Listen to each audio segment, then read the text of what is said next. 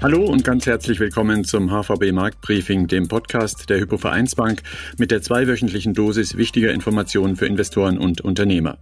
Wir bieten Analysen, Schlaglichter und Hintergründe zu den aktuellen Trends am Markt und wir arbeiten heraus, mit welcher Entwicklung zu rechnen ist. Für heute haben wir ein akut werdendes Problem aufgegriffen, die wachsende Knappheit an Vorleistungsprodukten für die Industrie. Immer mehr Lieferengpässe entstehen in einzelnen Branchen und das sollte, wie wir sehen werden, nicht nur Unternehmer und Verbraucher, sondern auch Anleger interessieren. Ich bin Titus Groder und heute sind wir wieder in klassischer Besetzung am Start. Andreas Rees ist mit dabei als Chef Volkswirt Deutschland der HVB. Hallo Andreas. Hallo, Gruß aus Frankfurt. Und Philipp Gistakis ist ebenfalls an Bord mit der Expertise des Chefanlagestrategen der Hypovereinsbank. Hallo Philipp. Hallo Titus, hallo Andreas, schön wieder hier zu sein. Wir haben eine Menge heute vor, daher nur ein kurzer Blick in den Rückspiegel von euch beiden. Welche Großthemen treiben die Volkswirte derzeit um in diesem Sommer, in dem die Corona-Pandemie ein wenig in den Hintergrund getreten ist? Andreas, wo geht's da lang gerade? Ja, wir Volkswirte gucken uns natürlich besonders im Augenblick die ganzen Inflationszahlen an in den Industrieländern, insbesondere als in den USA, aber auch in Europa und in Deutschland. Da sind wir eigentlich fast schon beim Thema des Podcasts, weil es natürlich darum geht, inwiefern die Lieferengpässe auch zu steigenden Inflationsraten führen können. Die Restriktionsmaßnahmen gehen zurück. Also Inflation ist sicherlich ein ganz, ganz heißes Thema. Und was wir uns auch angeguckt haben, ist natürlich der Arbeitsmarkt in den USA, wie er sich weiterentwickelt hat, eigentlich ganz gut, aber nicht mehr so kräftig wie noch vor einigen Monaten. Philipp, der US-Notenbankchef Jerome Powell hat ganz aktuell gesagt, es sei sehr, sehr unwahrscheinlich, dass es zu hartnäckiger Inflation im Stil der 70er Jahre kommen wird. Glaubt man das am Finanzmarkt? Ja, wenn ich mir die Preise anschaue und die Preisentwicklung bei den Inflationsswaps, dann würde ich sagen, das sieht der Markt genauso. Aber äh, Herr Paul hat hat mit anderen Statements die Märkte ein bisschen durcheinandergewürfelt in den vergangenen Wochen. Da war nämlich die Zentralbanksitzung, in der offenbar wurde, Andreas würde jetzt sagen, war zu erwarten, dass bei der aktuell gegebenen Situation die Zentralbankgouverneure in den USA jetzt schon etwas früher als vorher eine Zinsanhebung in den USA sehen, also schon in 2023. Und das hat für ein bisschen Volatilität auf den Zinsen und an den Aktienmärkten geführt, ähm, hat sich aber mittlerweile wieder beruhigt und ist jetzt eigentlich auch nichts, was jetzt vollkommen aus dem Blauen heraus die Märkte getroffen hat, denn wir sehen eine starke Erholung in der Wirtschaft und dass dann natürlich irgendwann mal die Zentralbank auch entsprechend darauf reagieren wird, ist, glaube ich, jetzt nichts übermäßig Überraschendes. Über Inflation und Zinsen werden wir gleich noch sprechen. Gehen wir aber zunächst ins Hauptthema des heutigen Podcasts, die Lieferengpässe, die immer dramatischer um sich greifen. Andreas, schildere doch zunächst einmal, wo genau es zu diesen Engpässen kommt. Woran erkennt man sie und in welchen Branchen bekommen die Unternehmen derzeit nicht mehr das, was sie eigentlich zum Produzieren bräuchten? Wir haben vor allen Dingen Engpässe im verarbeitenden Gewerbe und aber auch im Baubereich. Wenn man sich die Umfragen anschaut, und man kann das in der Grafik sehen, in der linken Grafik auf der ersten Folie, fast jedes zweite Unternehmen beklagt sich über Lieferengpässe. Das heißt, das hat mittlerweile ein Ausmaß ausgenommen, was noch nie da war. Diese Umfrage reicht zurück bis Mitte der 80er Jahre.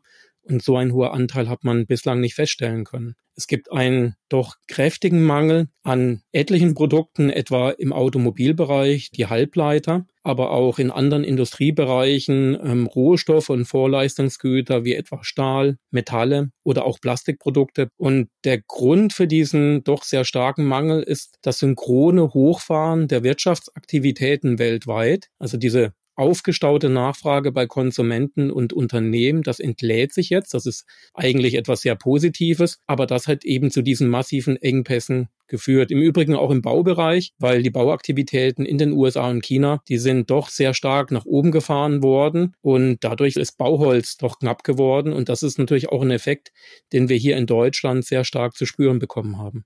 Nun sind wir derzeit in einem kräftigen Wirtschaftsaufschwung. Die Wirtschaft öffnet sich nach der letzten Corona-Welle. Kann, was du beschrieben hast, so akut werden, dass der Konjunkturmotor bald komplett auf dem Trocknen sitzt, sprich schlicht abgewürgt wird? So weit würde ich nicht gehen wollen. Also ich sehe jetzt nicht das Risiko, dass die Konjunkturerholung abgewürgt wird. Denn wie gesagt, hinter den Lieferengpässen steckt ja etwas Positives, diese doch sehr, sehr starke Nachfrage weltweit. Allerdings natürlich in einigen Branchen könnte es doch eine relativ kräftige Dämpfung geben, gerade im verarbeitenden Gewerbe. Automobil ist sicherlich sehr extrem hier aufgrund des doch sehr starken Mangels an Halbleitern. Aber insgesamt denke ich eher eine Dämpfung, als dass etwas hier komplett abgewürgt wird. Aber ich will es auch nicht schönreden, denn es ist ja nicht nur so, dass es einen Mangel gibt an Halbleitern oder an anderen Zwischengütern, an Rohstoffen, sondern es sind ja auch die Läger an fertigen Produkten, die mittlerweile sehr leer sind. Das sieht man auch im Übrigen in der rechten Grafik. Hier haben wir den Lagerbestand an Fertigwaren der deutschen Unternehmen und die sind eben auch rekordniedrig.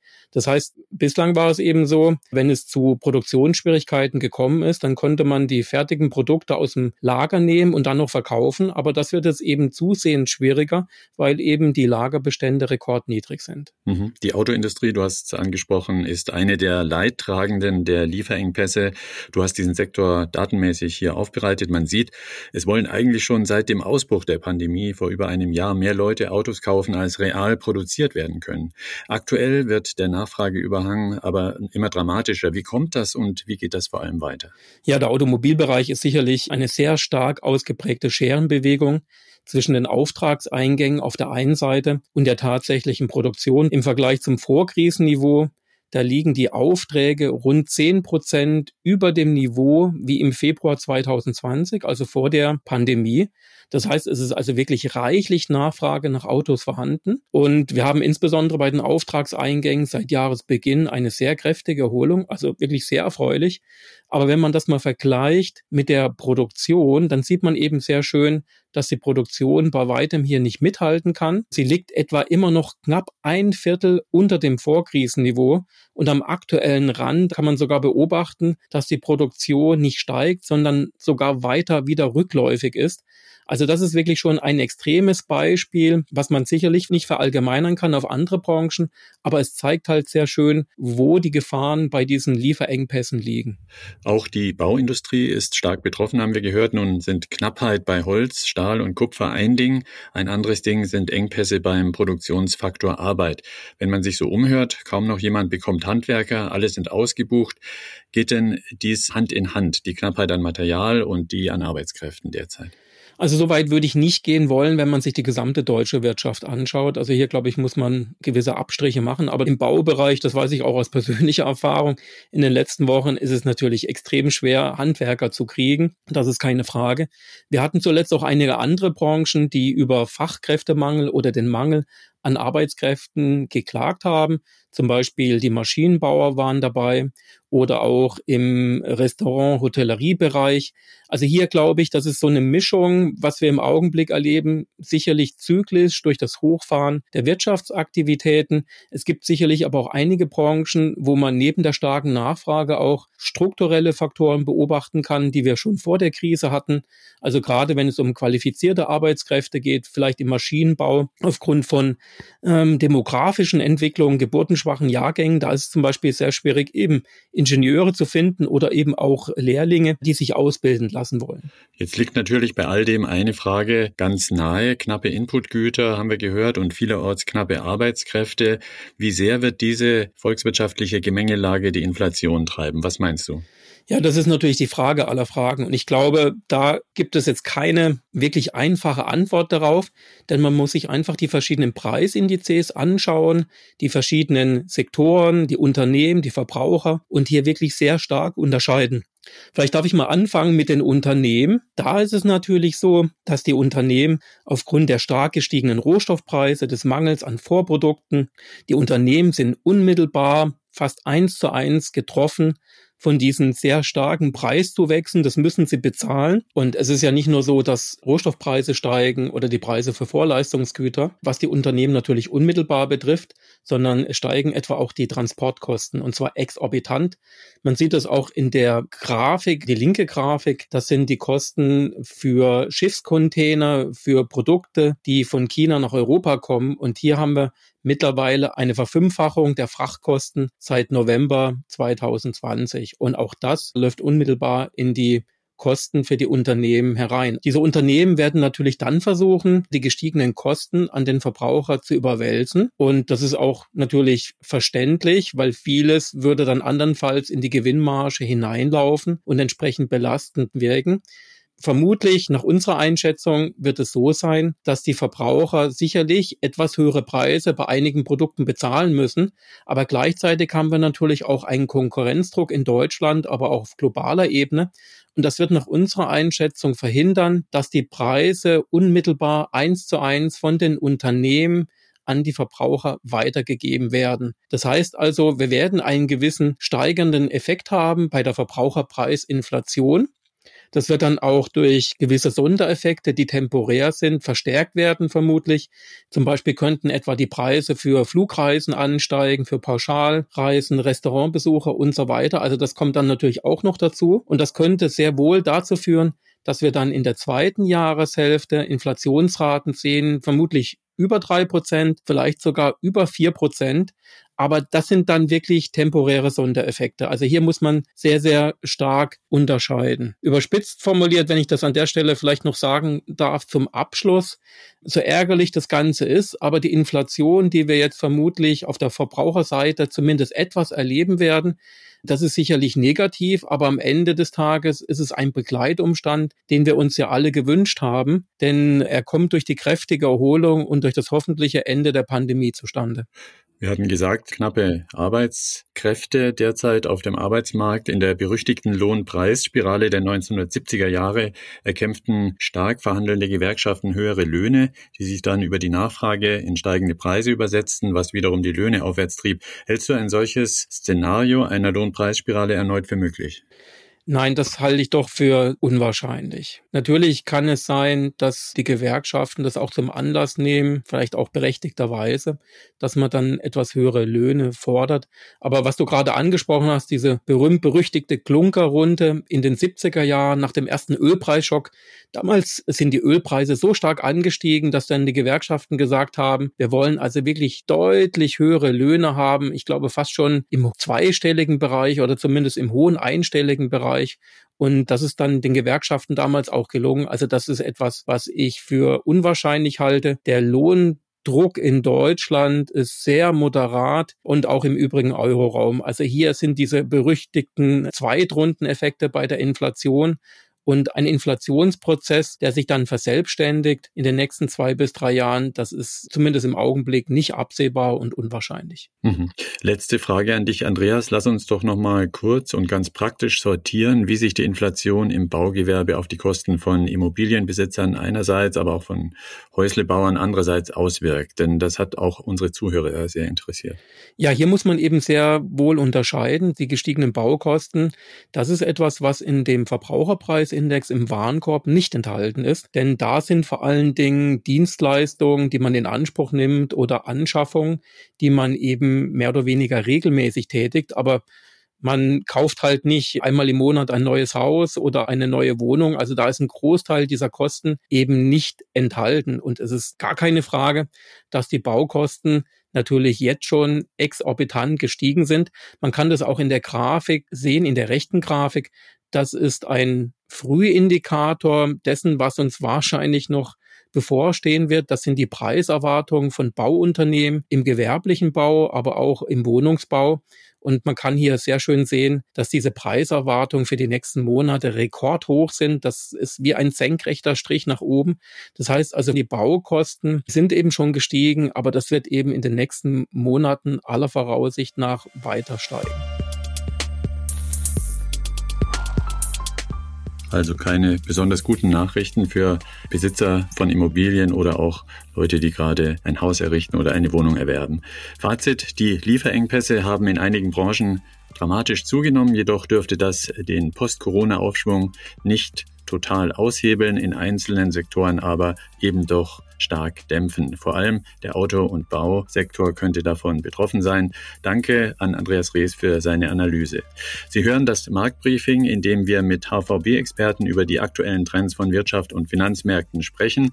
Und wir befragen nun Philipp Gistakis nach der Lage am Finanzmarkt. Philipp, wir bleiben beim Thema Preissteigerung, aber wechseln nun auf die mikroökonomische Ebene. Zunächst mal ganz grundsätzlich gefragt, eine Steigerung der Inflation für Unternehmen wirkt sich auf die Bewertung am Kapitalmarkt aus. Wie funktioniert das genau? Wie sollen Investoren das analysieren? Also wenn die Güterpreise steigen, sozusagen die Inflation steigt, dann steigen typischerweise auch die Renditen. Und bei der Unternehmensbewertung werden eben die zukünftigen Zahlungsströme, die Cashflows, die ein Unternehmen liefert, abdiskontiert, abgezinst, sozusagen der Barwert berechnet auf heute. Und dafür verwendet man dann eben eine Renditekurve. Und wenn jetzt die Renditen steigen, dann sinkt eben der Barwert, wenn der Zahlungsstrom unverändert bleibt. Und daraus kann man erkennen, wenn eben Inflation steigt und damit die Renditen steigen, dann ändert sich sozusagen der Barwert der zukünftigen Zahlungsströme. Das ist im Prinzip derselbe Mechanismus, wie der Preis einer Anleihe sich verändert, wenn sich eben die Rendite ändert. Um das mal so ein bisschen grafisch darzustellen und auch zu untermauern, haben wir hier mal für Europa uns einen Bewertungsmaßstab angeschaut. Ich nehme hier die sogenannte Earnings Yield, also die Gewinnrendite. Das ist nichts anderes als der Kehrwert des KGV, des Kursgewinnverhältnisses. Also einfach sozusagen das KGV von einem Aktienindex. Ich habe hier den MSCI Europe genommen und das Inverse davon.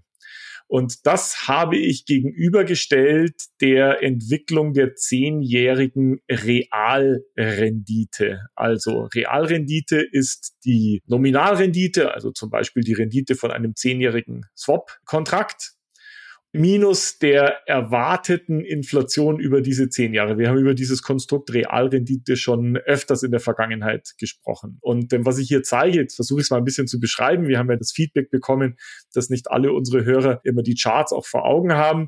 Das ist jetzt bei meiner Analyse nicht so dramatisch. Ich habe zwei Zeitreihen hier gezeigt, die nicht übermäßig eng miteinander korreliert sind, bei denen man aber sieht, dass sie sukzessive rückläufig sind, also sowohl über die letzten 15 Jahre sowohl die Realrendite ist zurückgegangen, sogar in den negativen Bereich, als auch die Gewinnrendite zurückgegangen ist. Wenn die Gewinnrendite zurückgeht, dann heißt das, dass KGV steigt, weil es ja der Kehrwert ist. Was man aber insbesondere sieht, also es ist jetzt nicht zwei sehr hochkorrelierte Zeitreihen, man sieht aber, dass so bestimmte Strukturelemente sehr vergleichbar sind. Zum Beispiel ein scharfer Anstieg der Gewinnrendite gleichzeitig mit einem scharfen Anstieg der Realrendite während der Corona-Pandemie. Und das lag eben daran, dass die Aktien eingebrochen sind. Wenn die Aktien einbrechen, die Gewinnerwartung sich noch nicht arg verändert hat, dann wirkt sich das eben auf das KGV aus. Und wenn das KGV sinkt, steigt eben die Gewinnrendite.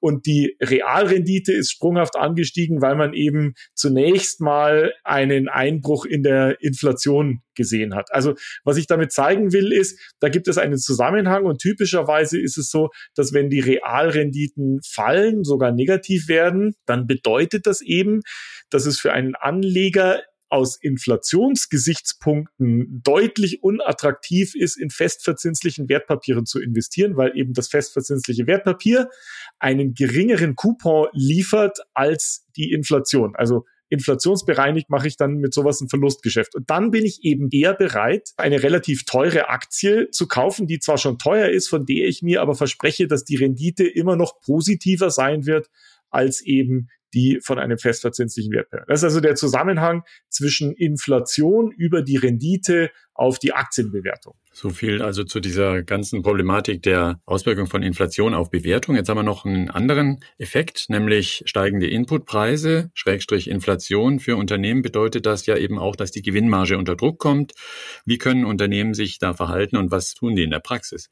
Das ist jetzt die zweite Komponente. Ne? Wenn wir uns einen Aktienkurs anschauen, dann zerlegen wir den ja immer in zwei Komponenten, nämlich in das KGV und in die zugrunde liegende Gewinndynamik. Und jetzt haben wir vorhin gerade angeguckt, wie die Auswirkungen von Inflation auf die Bewertungskomponenten. Jetzt schauen wir uns an, wie die Inflation sich auf die fundamentale Situation der Unternehmen auswirkt. Und da muss man tatsächlich ein wenig differenzierter gucken. Da kann man nicht so ganz so generalisiert herangehen an das Problem wie bei der Bewertung. Warum? Ein Unternehmen befindet sich ja in einem relativ komplexen Netzwerk aus Einflussfaktoren. Und um dieses mal so ein bisschen zu strukturieren, lehne ich mich jetzt an an das sogenannte Porters Five Forces Modell von Michael Porters. Das ist ein Analyserahmen, um die strategische Positionierung eines Unternehmens oder einer Industrie im Wettbewerbsumfeld zu analysieren. Und diese fünf Kräfte sind einmal die Preissetzungsmacht des Unternehmens oder der Industrie bezüglich seiner Zulieferer, die Preissetzungsmacht bezüglich seiner Kunden, dann, ob es Möglichkeiten gibt, dass die Produkte, die das Unternehmen herstellt, substituiert werden durch andere Produkte. Und dann natürlich auf die Frage, ob es neue Konkurrenten gibt, die an den Markt kommen. Das waren jetzt vier Kräfte, also Zulieferer, Inputkosten, Kunden, Substitute und neue Konkurrenten. Ich habe von Five Forces gesprochen. Die fünfte Kraft wäre sozusagen das Wettbewerbsumfeld der existierenden Unternehmen. Das habe ich jetzt mal rausgenommen. Jetzt schauen wir uns mal an, äh, wie sozusagen Inflation wirkt. Inflation würde jetzt zunächst so wirken, dass die Inputpreise, die das Unternehmen hat, steigen. Und jetzt ist die zentrale Frage, sind die Unternehmen in der Lage, diese höheren Preise, diese höheren Inputpreise an ihre Kunden überzuwälzen? Und das ist nicht vollkommen klar, denn das hängt sehr stark von der Industrie ab, aber natürlich auch von dem Unternehmen selbst. Unternehmen, die eine starke Verhandlungsmacht haben gegenüber ihren Kunden, können steigende Inputpreise an ihre Kunden eben weitergeben. Und Unternehmen, die nicht in einer starken Situation sind, können das eben nicht tun. Das sind typischerweise Unternehmen, also Unternehmen mit einer starken Verhandlungsmacht ihren Kunden gegenüber, übrigens dann häufig auch gegenüber ihren Zulieferern, sind solche Unternehmen, die in einem monopolistischen oder oligopolistischen Markt agieren. Und da spielt eben die Frage sozusagen des Wettbewerbs eine Rolle. Also gibt es Substitute für das Produkt? Kann der Kunde ein anderes ähnliches Produkt kaufen? Oder gibt es Konkurrenten, neue Anbieter, die in den Markt drängen und hier eine starke Wettbewerbssituation machen. Das ist einmal sozusagen der Analyserahmen. Wie kann man sich jetzt das anschauen? Das macht man typischerweise dadurch, dass man sich auf der einen Seite den Anstieg der Inputpreise anguckt und andererseits bei einem Unternehmen die Umsatzentwicklung. Also ich kann dann eben sehen, wenn die Inputpreise gestiegen sind, wie hat sich der Umsatz entwickelt? Und leider sind die Unternehmenskennzahlen nicht so transparent, dass man das direkt ablesen kann. Deswegen muss man sich das ableiten. Dazu macht man etwas, das nennt man eine sogenannte Umsatzbrücke indem man eben schaut, wie hat sich der Umsatz eines Unternehmens von einer Periode auf eine andere Periode entwickelt. Ich habe das jetzt mal hier mit einer realen Zahl, aber anhand eines anonymisierten Unternehmens dargestellt. Wir gucken uns also hier einmal den Umsatz dieses Unternehmens im ersten Quartal 2020 an und vergleichen das mit dem ersten Quartal 2021 und sehen, der Umsatz ist höher. Die Frage ist, warum ist er höher? Und dann zerlegen wir das Ganze einmal in eine Komponente, wie viel mengenmäßig mehr hat denn das Unternehmen verkauft? Und wie hat sich die Preisentwicklung dargestellt? Da haben wir diese zwei Komponenten, also Mengenentwicklung am Umsatz, Preisentwicklung am Umsatz und dann muss man noch einen Korrekturterm machen, der was möglicherweise mit der Währungsbewegungen zu tun hat, wenn eben bestimmte Währungsschwankungen mit eine Rolle spielen. Und daraus kann man eben sehen, ist sozusagen der Umsatz gewachsen, weil das Unternehmen mehr oder weniger verkauft hat oder weil die Preise gestiegen oder gesunken sind. Und daran kann man dann eben einen Vergleich machen. Wie hat sich denn das dann die Preisentwicklung und die Mengenentwicklung im Vergleich zu den Inputpreisentwicklungen entwickelt? Und man kann dann eben sehen, hat das Unternehmen eine gute Möglichkeit, Inputpreissteigerungen an seine Kunden überzuwälzen, also sozusagen quasi seine Marge konstant zu halten oder sogar noch auszuweiten. Gibt es denn Branchen, die sich besonders in die eine oder in die andere Richtung verhalten? Was können wir da in der Realität beobachten? Das ist schwierig zu generalisieren. Zwei Branchen sind mir eingefallen, wo man das relativ schön und klar zeigen kann, typischerweise. Die eine Branche ist die Rohstoffbranche, Basic Resources. Und das ist ja im Prinzip genau das, was wir jetzt im Moment gerade sehen. Die Rohstoffpreise steigen und äh, die steigen deswegen, weil die Nachfrage der Kunden von den Rohstoffunternehmen steigt. Und damit ist es so, dass die Kunden also wenig Möglichkeit haben, die Rohstoffhersteller unter Druck zu sagen, nee, zu dem Preis kaufe ich es dir nicht ab, weil sie brauchen es ja. Also typischerweise, wenn man das in diesem Zusammenhang analysiert, ist es so, dass eben die Kundennachfrage auf der Rohstoffseite natürlich den Umsatz und möglicherweise auch die Gewinnmarge der Rohstoffunternehmen anschwellen lässt in so einem Umfeld, verdienen Rohstoffunternehmen mehr. Die können also sozusagen das auf ihre Kunden überwälzen. Eine Industrie, bei der das typischerweise deutlich schwieriger ist, ist die Automobilbranche. Typischerweise ist es für Automobilunternehmen schwieriger zu sagen, weil ich jetzt einen höheren Stahlpreis habe, verkaufe ich jetzt das Auto x Prozent teurer. Sondern da ist es häufig so, dass eben sozusagen Input-Preisschwankungen dann zu einem großen Teil zu Lasten des Herstellers gehen.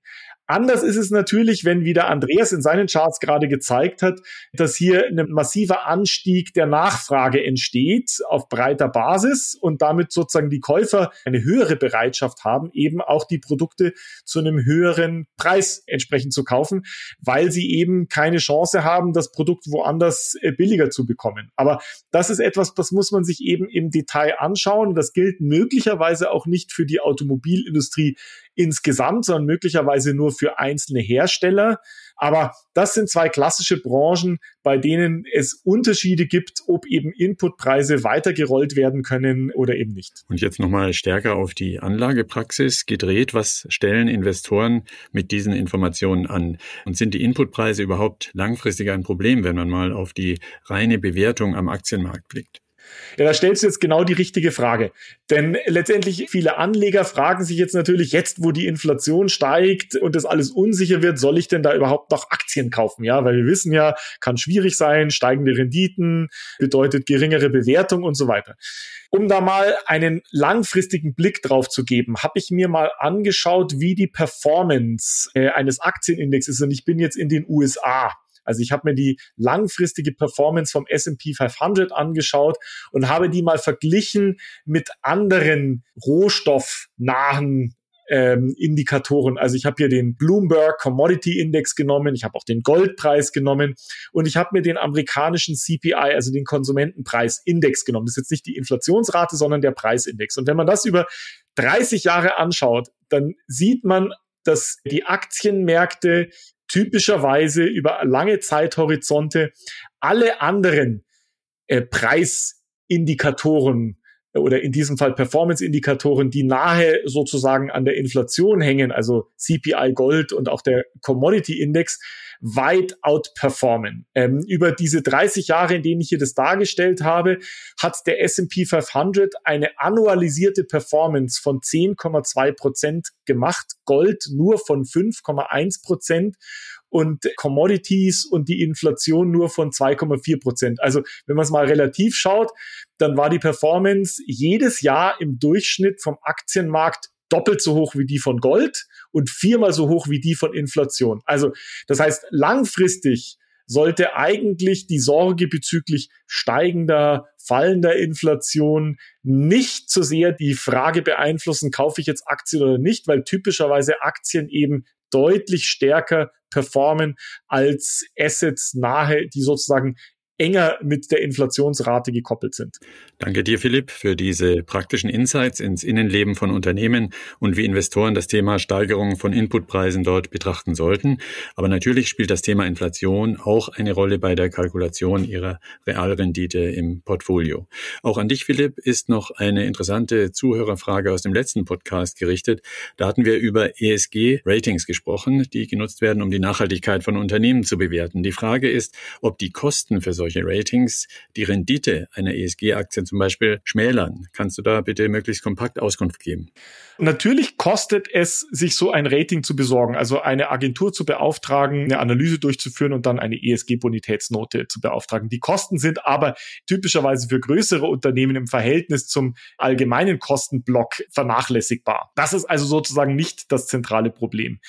Eher größer könnten die Aufwände sein für ein Unternehmen, eben das Geschäftsmodell nachhaltig aufzustellen, Gebäude Wärme zu dämmen, Energie effizienter zu machen oder Produktionsprozesse effizienter zu gestalten, um dann eben eine bessere ESG-Bonitätsbewertung zu erhalten. Also die Kosten für das Rating sind nicht so sehr das Problem, möglicherweise aber die Kosten, die als Schlussfolgerung aus diesem Rating resultieren, wie ein Unternehmen dann eben besser werden kann. Uns fehlt zum Abschluss des Marktbriefings noch der Ausblick auf die kommenden zwei Wochen. Was erwartet uns da auf der volkswirtschaftlichen Seite, Andreas? Wir haben den nächsten Arbeitsmarktbericht in den USA. Der ist sicherlich eigentlich wie jeden Monat spannend. Was hier besonders spannend sein könnte, ist neben dem Beschäftigungszuwachs, den wir aller Voraussicht nach natürlich sehen werden, inwieweit es Lohndruck gibt. Die Löhne in den USA im Gegensatz zu Europa und zu Deutschland sind zuletzt etwas angestiegen. Das ist sicherlich sehr spannend zu beobachten. Und dann natürlich auf der volkswirtschaftlichen Seite Inflation, Inflation, Inflation. Wir gucken uns, es gibt halt sehr viele Inflationsdaten und wir gucken uns hier wirklich alles an auf den vorgelagerten Stufen bei den Verbraucherpreisen oder was wir eben auch gerade gemacht haben, ganz, ganz viele Umfragen. Also ich kann mich gar nicht erinnern, dass ich jemals so viel Inflationsanalyse gemacht habe. Es geht mittlerweile sogar schon so weit, dass wir uns wirklich Preise von einzelnen Produkten anschauen und dann überlegen, wie stark der Inflationsdruck natürlich ist, aber vor allen Dingen wichtiger und was allerdings auch viel schwieriger ist, ob es hier zu einem persistenten Inflationsdruck kommt oder nicht. Also wir glauben nach wie vor eher temporär, aber das bleibt eben die spannende Frage in den nächsten Wochen und Monaten. Okay. Und die Vorausschau auf die Kapitalmärkte, wie lautet die, Philipp? Was ist da absehbar?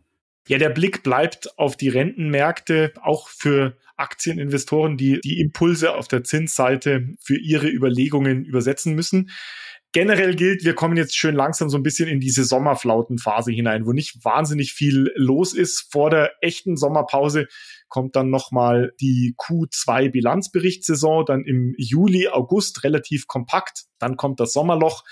Und richtig starke Impulse werden dann vermutlich nach der Sommerpause wiederkommen, wenn dann eben die EZB und die amerikanische Zentralbank ihre Sichtweise auf die Zukunft der Anleihenkaufprogramme geben werden. Das wird dann vermutlich eine etwas spannendere, impulsreichere Phase sein. Ich gehe jetzt erstmal von einer möglicherweise volatileren, aber von einer Seitwärtsbewegung an den Aktienmärkten aus.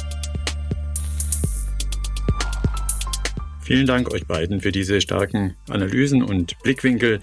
Das nächste HVB Marktbriefing gibt es am 12. Juli. Anregungen wie immer gerne unter der E-Mail markt-briefing at unicredit.de. Ich bin Titus Kroder und wir hören uns in zwei Wochen wieder. Bis dahin eine gute Zeit und Servus.